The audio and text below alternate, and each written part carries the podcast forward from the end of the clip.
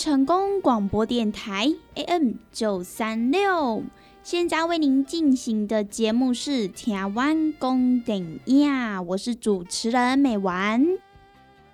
在我们的节目当中呢，您可以收听得到许多关于电影相关的资讯，包含呢就是即将要来上映的电影，还有呢就是一些经典电影的回顾，通通呢都可以在台湾公等亚的节目当中来收听得到哦。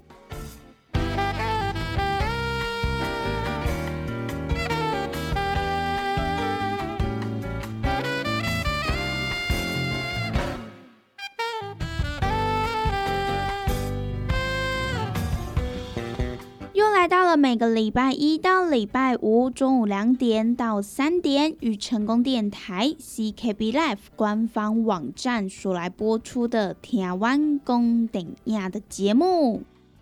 那么在今天的节目当中呢，美完要跟大家分享的呢，就是即将在这个礼拜要上映的电影哦。那么究竟在这个礼拜又有哪些精彩好看的电影要来上映的呢？在介绍电影之前呢，我们先来听一首好听的歌曲。等等回到节目当中呢，美丸再跟大家分享喽。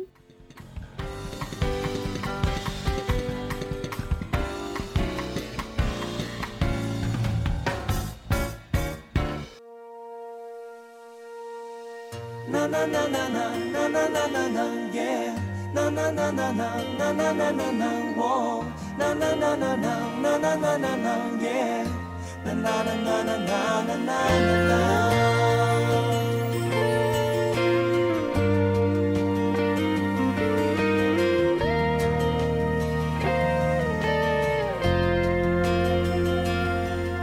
太阳，海洋。装成地平线，就把我的世界都改变。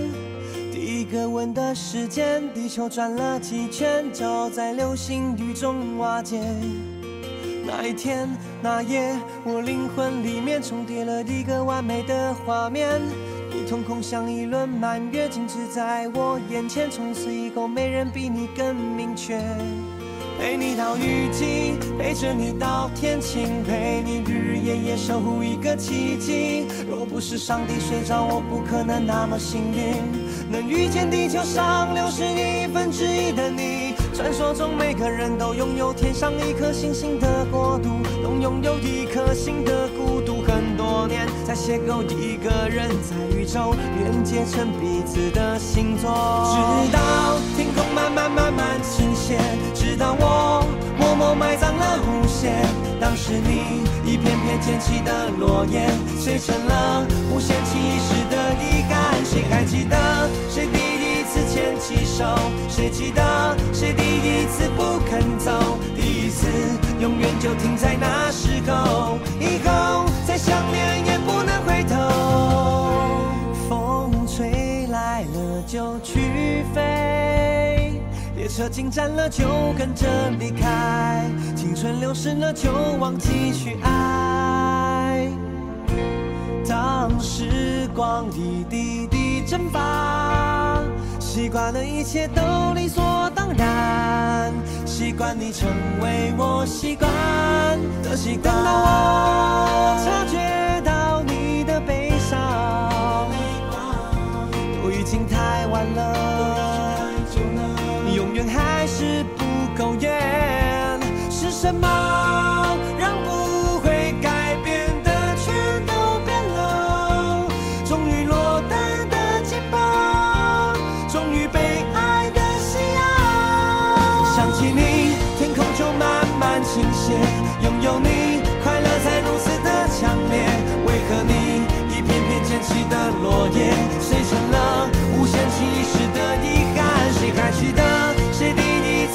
起手？谁记得谁第一次不肯走？第一次永远就停在那时候，以后我再想念也不能回头。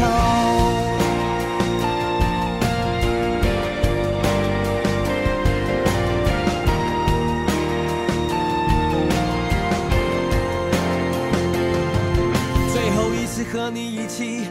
同一片繁星，离最近距离却相隔了最远的心。上天已经给我六十亿分之一的幸福，而我活该执着日全食的盲目。如果我们的以后各自被拆散到世界某一个角落，就算是日和夜、夏和冬都交错，换日线外我也可以感觉你的笑。不认输，不让步，也不能赢回失去的最初。很久很久以后，很多人海茫茫，只有你，只有你最了解我的倔强，只有你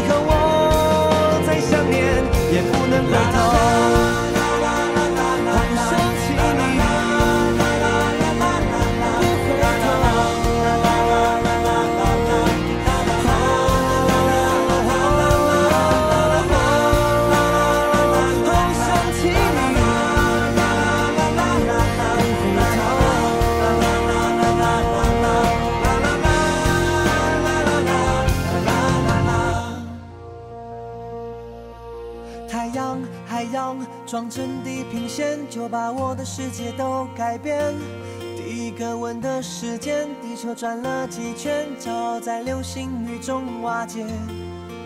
那一天那夜，我灵魂里面重叠了一个完美的画面。你瞳孔像一轮满月，静止在我眼前，从此以后没人比你更明确。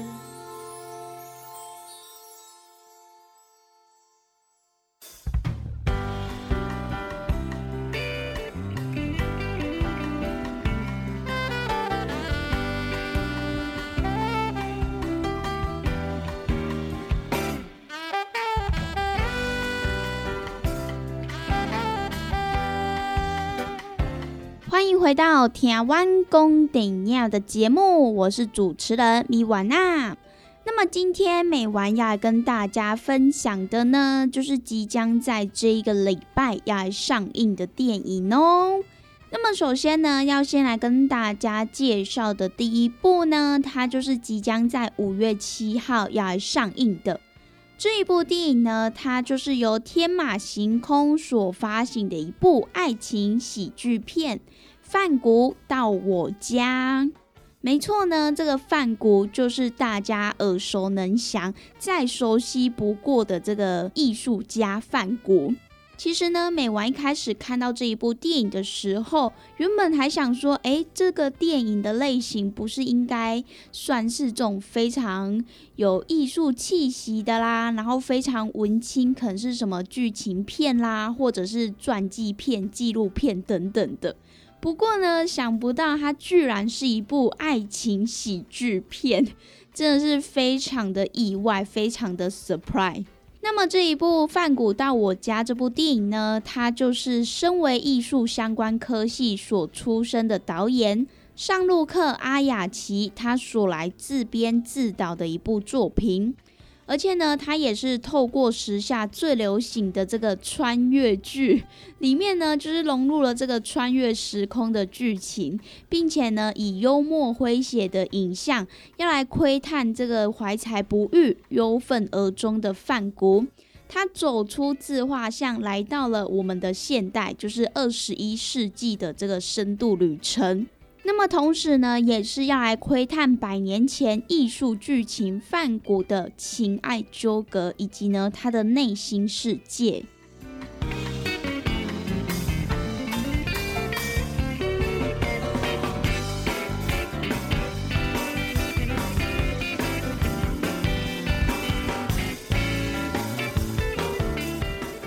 那么呢，不晓得各位听众朋友认不认识范谷？可能呢，有些人认识他，有些人呢可能不认识他，甚至呢，可能有些人诶知道范谷这个人，但是呢，并不是很了解他。那么没关系呢，在介绍这一部电影之前呢，美完也先来简单的跟大家介绍一下关于范谷这一号人物。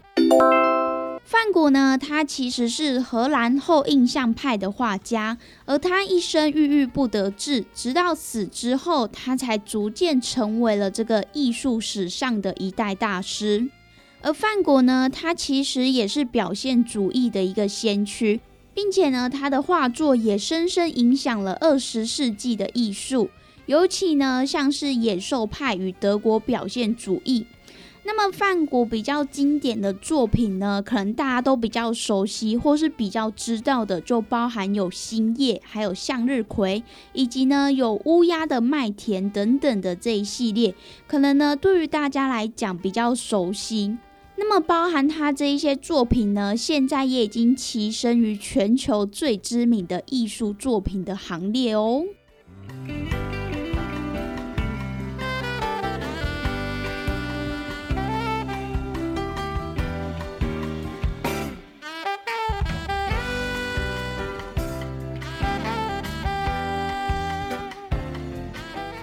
么虽然说范谷他有很多经典的作品，那么看似非常的顺利，不过呢，他的人生他的命运并不是一切都这么的顺利。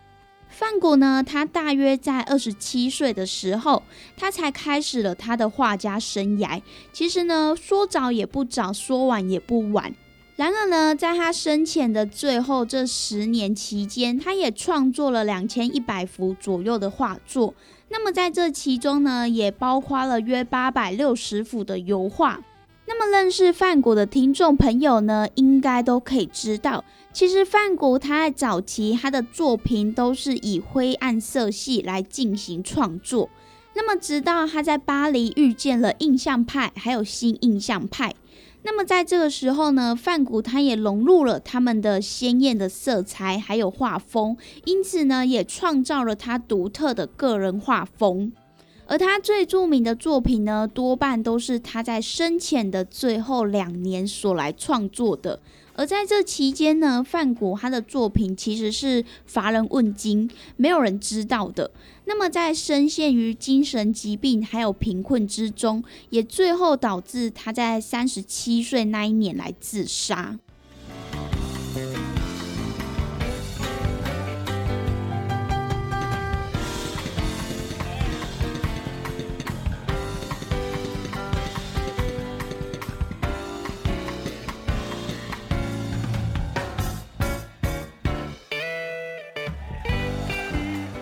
而范谷呢，他在一生当中核心人物就是他的弟弟西奥，因为呢，其实大家都知道范谷他其实有一点忧郁症、躁郁症，那么再加上他的精神状况并不是很好，所以呢，在这期间，他的弟弟西奥呢也不间断无私的在提供范谷他一些经济上的资助。而他和弟弟呢，两个人也终身都有在保持这个书信往来，还有联络。那其实有一种说法是说，范谷他在生前所出售的画作，也就是《红色葡萄园》这一幅，这幅画呢，也是由他弟弟托他的朋友来帮忙购得的。那么以上呢，就是关于范谷他的一生，还有呢，就是简单的来跟大家介绍一下关于范谷这个人。那么其实呢，在刚刚美完又跟大家稍微的提到，就是有关于几幅画是大家对于范谷可能比较熟悉，或者是比较了解，甚至呢，在他的这些作品当中是比较经典的。那么在接下来呢，也稍微的来跟大家介绍一下关于几幅梵谷他比较经典的这个画作。那么首先要先来跟大家介绍的这一幅呢，就是吃马铃薯的人。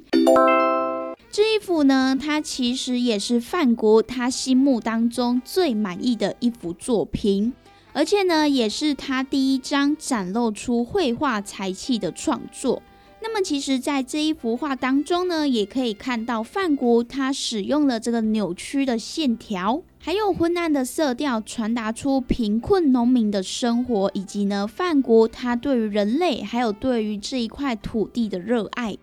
那么接下来要来继续跟大家介绍的呢，就是向日葵系列。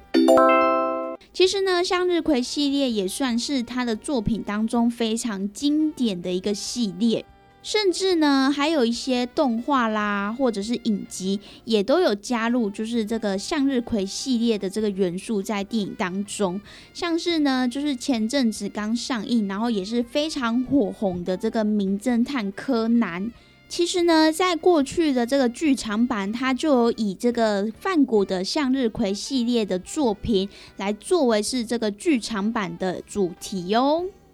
那么来跟大家介绍一下，就是向日葵系列的画作。这系列的画作呢，其实就是梵谷他为了要寻找他心中的阳光，因此呢，他在一八八八年的时候，梵谷他就从巴黎出发，抵达到法国南方的阿尔勒小镇这个地方，而他呢，也在这个地方画出了一系列的向日葵的静物油画。那么在这系列当中呢，其中有两幅画是有十五朵向日葵，一幅画呢是有十四朵向日葵，而另外的两幅画呢，则是有十二朵向日葵。因此呢，这个向日葵系列呢，也成为了梵谷的标志创作哦。那么最后呢，要来跟大家介绍的呢，其实也是梵谷他的作品当中非常有名的系列之一，就是呢这个梵谷的自画像。那么今天要来跟大家介绍的自画像呢，其实就是割掉耳朵后的自画像这一幅。这一幅画呢，可以从画面当中看到范谷他的耳朵是被绷带给包覆着，而他头上呢就是戴着蓝色的毛边帽，那么他身上穿着的呢就是绿色的外套。不过呢，比较特别的呢，就是他的眼神是凝视着画面的。那么除此之外呢，他苍白而且静谧的神情也成为了他最具代表性的一幅自画像哦。那么，其实后世的人呢，也普遍相信说，这一幅画的背景，它起因是来自于一八八八年的十二月圣诞节的前夕。在这一天呢，范谷跟他同为是画家的好朋友保罗高根，他们两个人在一次的争吵之后，高根他就愤而离去，而没有想到范谷因为情绪激动的关系，导致于他的精神失常，因此呢，他就在十二月二十三号这一天晚上割下了自己的耳朵，并且呢，他也把这个耳朵送给了他喜欢的一个妓女。那么也因为这一刀呢，也写下了近代艺术史上最著名的一段故事。那么以上跟大家介绍的呢，就是关于这个疯狂艺术大师纹身范国他的生平，还有呢，就是他生前所著的这些名画故事。那么跟大家介绍完之后，不晓得各位听众朋友对范国是不是有更加的来了解了呢？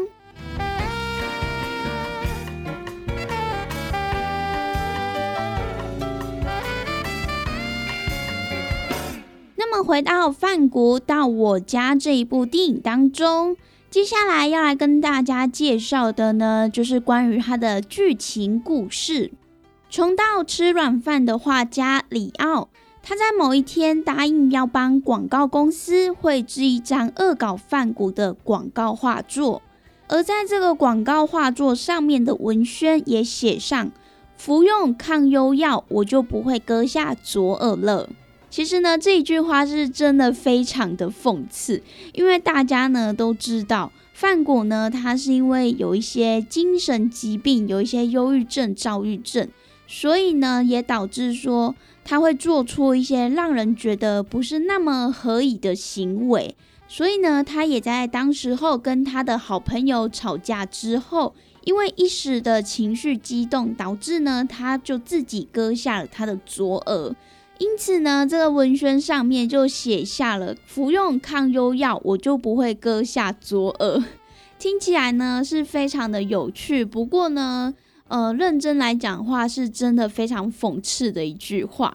那么里奥呢，也因为绘制了这一张广告作品，却意外的受到了当代的知名艺术经纪人的注意。并且呢，也在国际市场上面来拍卖出超过百万的高价，这样子的一个意外呢，也让里奥一夕之间晋升为上流，而他也尝到了成名的滋味。那么随即呢，他就与经纪人前往了纽约来发展。而在十年之后，风光回到法国来举行个展的里奥，他偶然在街头买下了一幅梵谷的自画像。而原本呢，他以为，哎，这一幅画应该只是一幅仿冒画，因为真品应该都是在这个博物馆啦，或是历史馆来做展出。不过呢，却没有想到，买完这一幅画的当天晚上，范谷呢，他居然就从这一幅画当中走出来。因此呢，这也就让里奥他逮捕了野生的范谷。原来呢，范谷他竟然是为了爱，穿越了百年的时空，来到了现代，只为了要寻找到瑞秋。而这个瑞秋呢，就是那个传说中收到范谷左耳的这一位妓女。那么来到现代的范谷，他也找到了瑞秋。而当范谷来敲门的时候，来开门的瑞秋，她居然是里奥他昔日的同居女友爱丽丝。因此呢，这一段荒诞的三角关系，简直呢就是让人剪不断，理还乱。而在生前生活困顿、作品一文不值的范谷，他却在死后声名大噪，也成为了一代大师。而包含他的知名作品《星夜》《向日葵》《有乌鸦的麦田》等等的，更纷纷的跻身全球最知名的艺术作品行列。那么，对于这样的深厚成就，范谷他本人对此又有什么样的感想呢？就要让听众朋友到电影院去观看喽。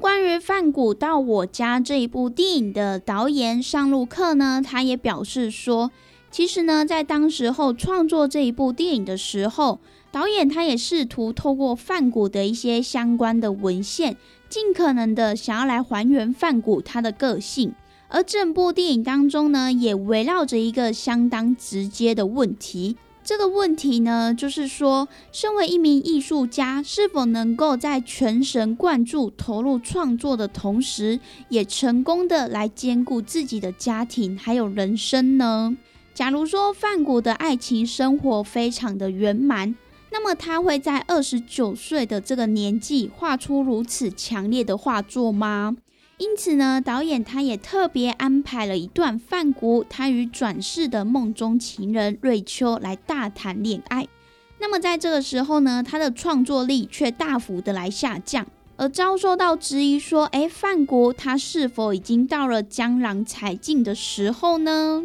因此呢，在电影当中，范谷他也自白的表示说，他真的是受够要来当这个画家。想想当时候那些贫穷啦、极尽的这些日子，现在呢，他也只是想要体验真实的生活。因此呢，就以这一段对白来作为是他的呼应。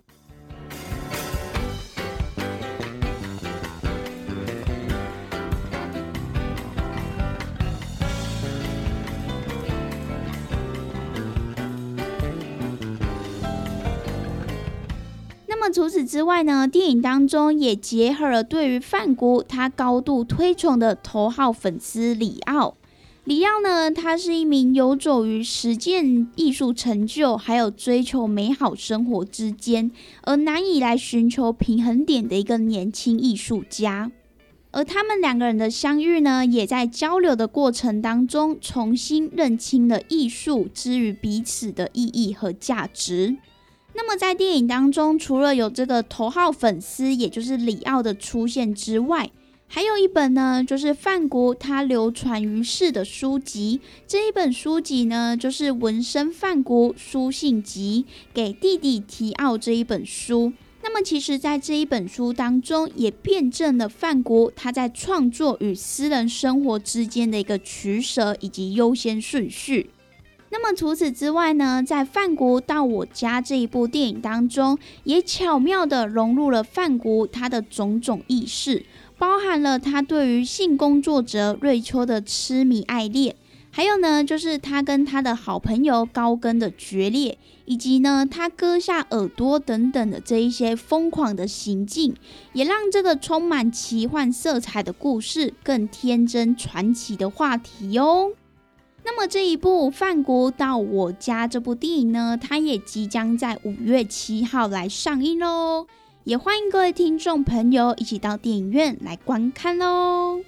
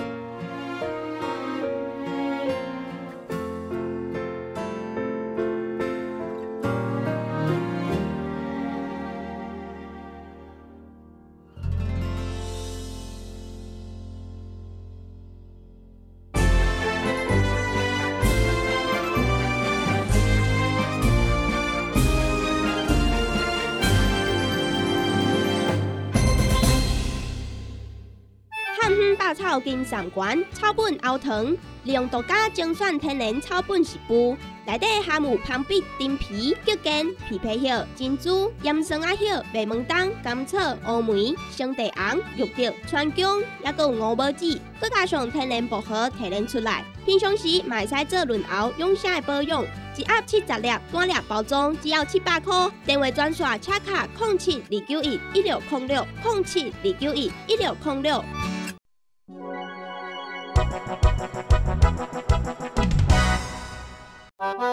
健康维持、调理生理机能的好朋友——斯利顺佳能，查甫人、查某人更年期上好的保养品，守护女性更年期的健康。男性尿护伞的保养，视力顺佳能。一罐六十粒装，一千六百块；买两罐，犹太只要三千块。你个公司定岗主文专线：零七二九一一六零六。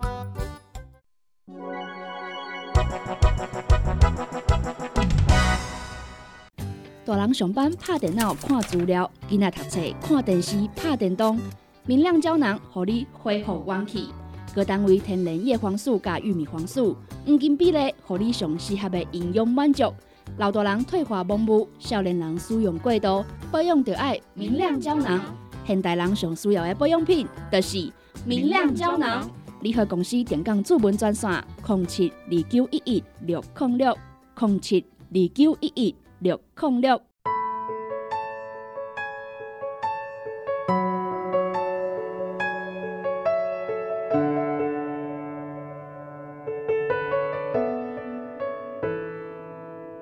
你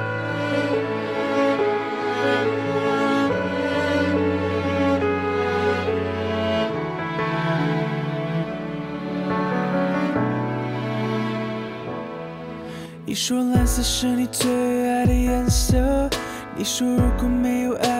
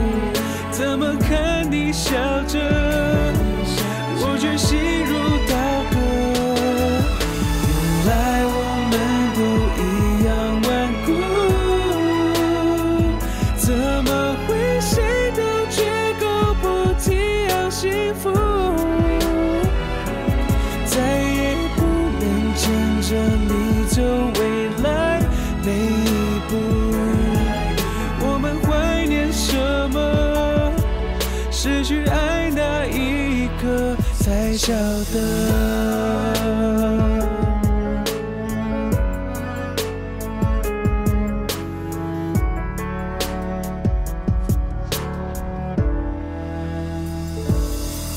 你说蓝色是你最爱的颜色你说如果没有爱那又如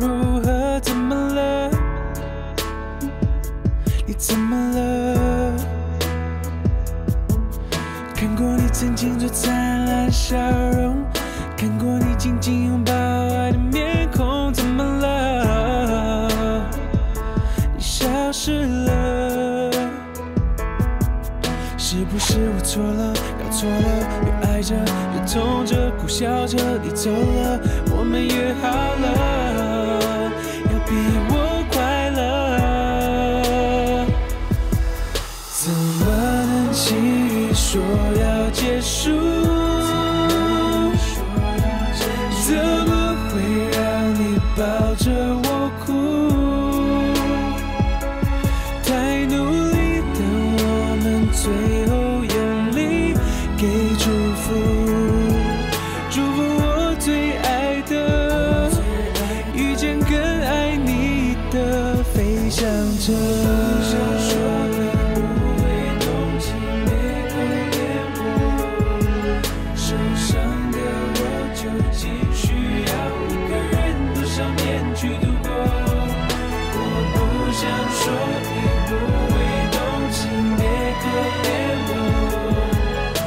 说一定要有微笑着，我不想。怎么能轻易说要结束？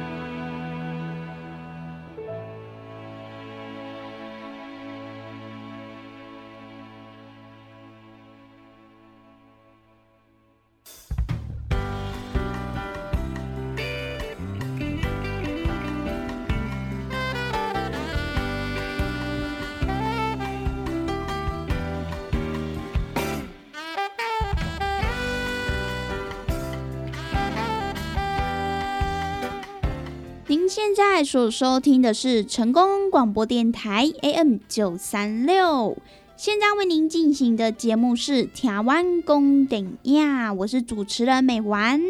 那么在上一段的节目当中呢，跟大家分享了一部即将在本周要来上映的电影。那么接下来要来继续跟大家介绍的这一部呢，它就是即将在五月七号要来上映的一部爱情片《永远的我们》。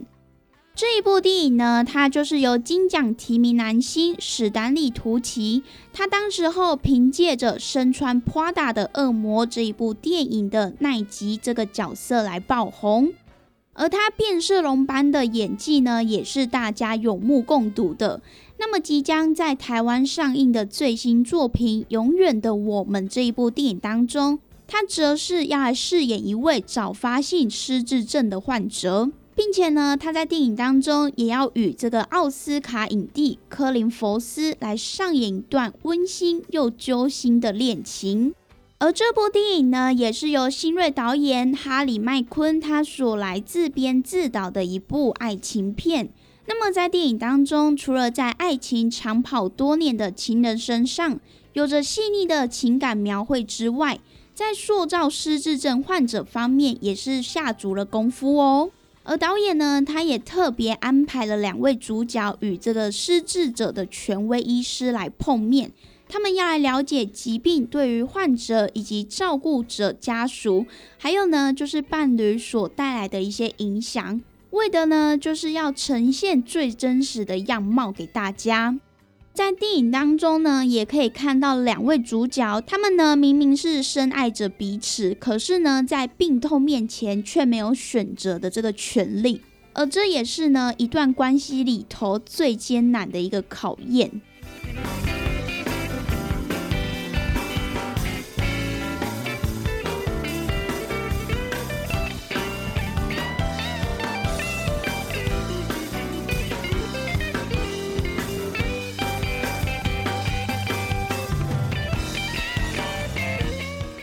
的我们这一部电影的故事呢，它描述的就是山姆，也就是由科林·佛斯他所来饰演的。他和塔斯克，也就是由史丹利·图奇他所来饰演的。他们两个人相恋了二十年，而他们也决定要开车拜访各地的亲朋好友，要来一趟放松心灵的回忆旅行。因为呢，塔斯克他在两年前被诊断出早发性失智症，因此呢，这也让两个人的生活面临了前所未有的一个考验。而随着旅程的推进，他们面对未来的想象也是逐渐的崩塌，秘密呢也逐渐的被揭露，而最终呢，他们也必须正面的来迎向一个重大的提问。这个提问呢，就是说，在塔斯克的病痛面前，他们对于彼此的爱究竟有什么样的意义呢？这也是值得让各位听众朋友到电影院去来醒思、来思考的一个问题。那么，这一部《永远的我们》也即将呢在五月七号来上映喽，也欢迎各位听众朋友一起到电影院来观看喽。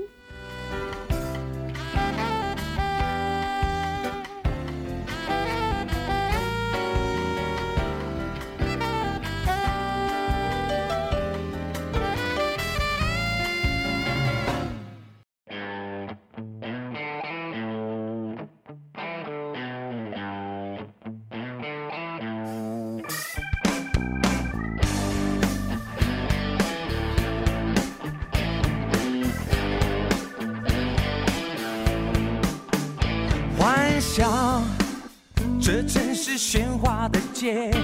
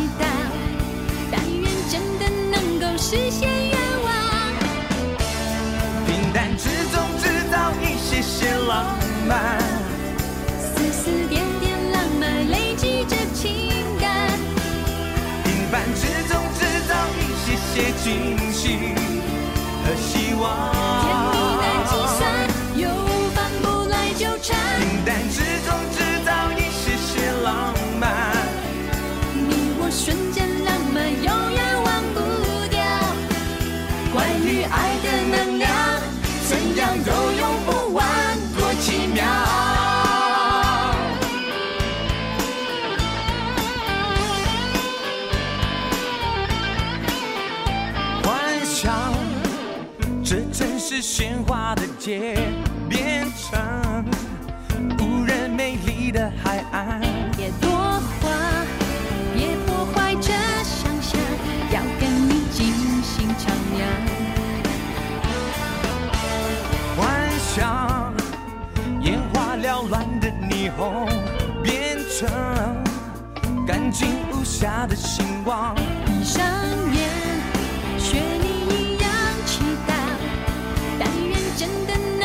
实现愿望。平淡之中制造一些些浪漫，丝丝点点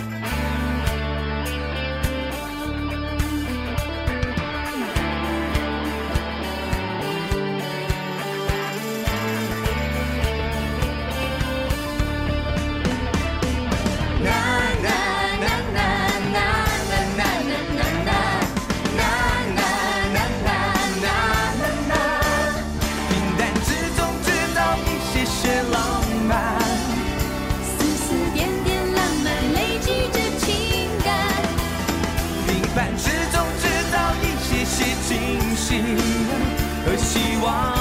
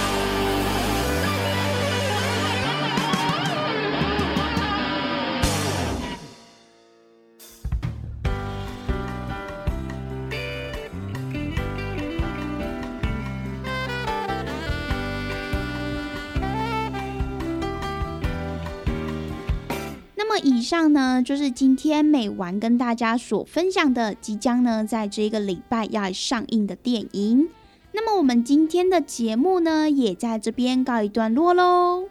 希望美完今天跟大家分享的电影，大家都会喜欢哦。那么我们明天同一时间空中再相会喽，拜拜。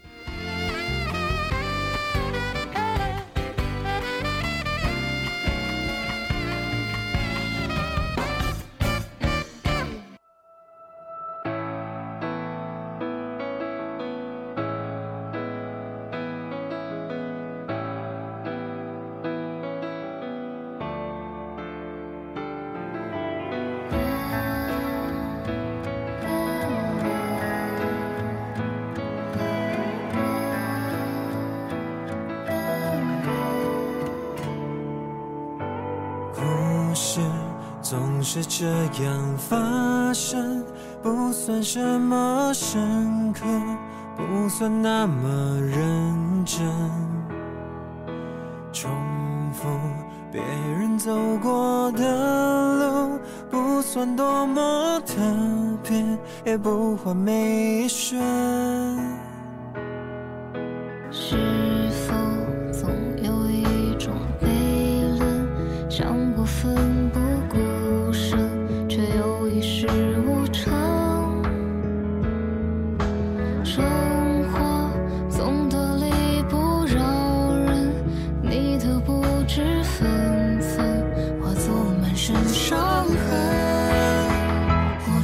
这一生不求值得生存